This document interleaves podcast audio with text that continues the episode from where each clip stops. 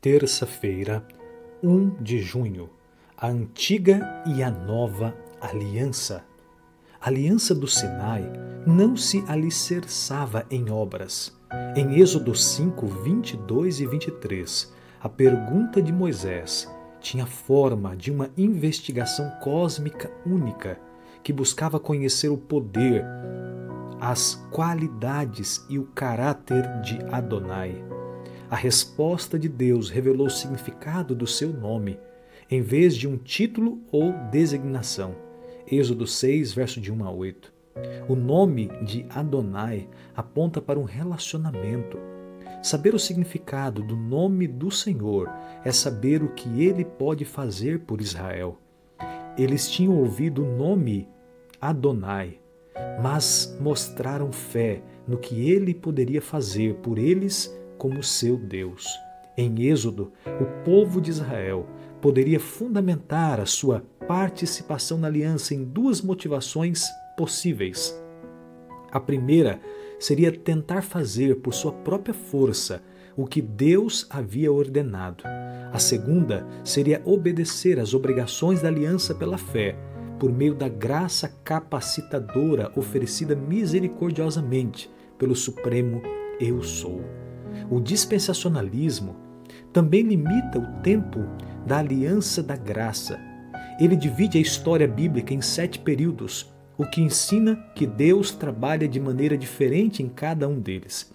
Uma dispensação é um período de tempo durante o qual a humanidade é testada em relação a alguma revelação específica da vontade divina. Cada dispensação termina com juízo divino. Assim, há uma dispensação da lei e a dispensação da graça entre as dispensações.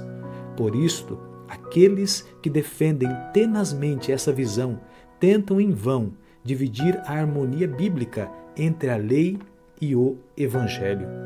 Embora a nova aliança seja chamada de superior, não há diferença nos fundamentos da aliança antiga e da nova aliança. É o mesmo Deus que oferece salvação do mesmo modo, pela graça. É o mesmo que busca um povo que, pela fé, reivindique suas promessas de perdão. O mesmo que busca escrever a lei no coração dos que lhe obedecem em uma relação de fé, sejam judeus ou gentios. No Novo Testamento, quando os judeus aceitavam a eleição da graça, recebiam Jesus Cristo e seu Evangelho. Por algum tempo, eles foram o coração da igreja, um remanescente segundo a eleição da graça, em contraste com os que foram endurecidos.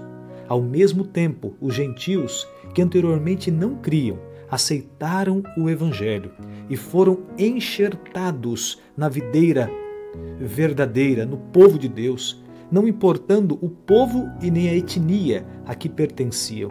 Portanto, os gentios que naquele tempo estavam sem Cristo, separados da comunidade de Israel e estranhos às alianças da promessa, foram aproximados no sangue de Cristo. Jesus está mediando a nova aliança, Hebreus 9,15, para todos os que creem, independentemente das nacionalidade ou etnia.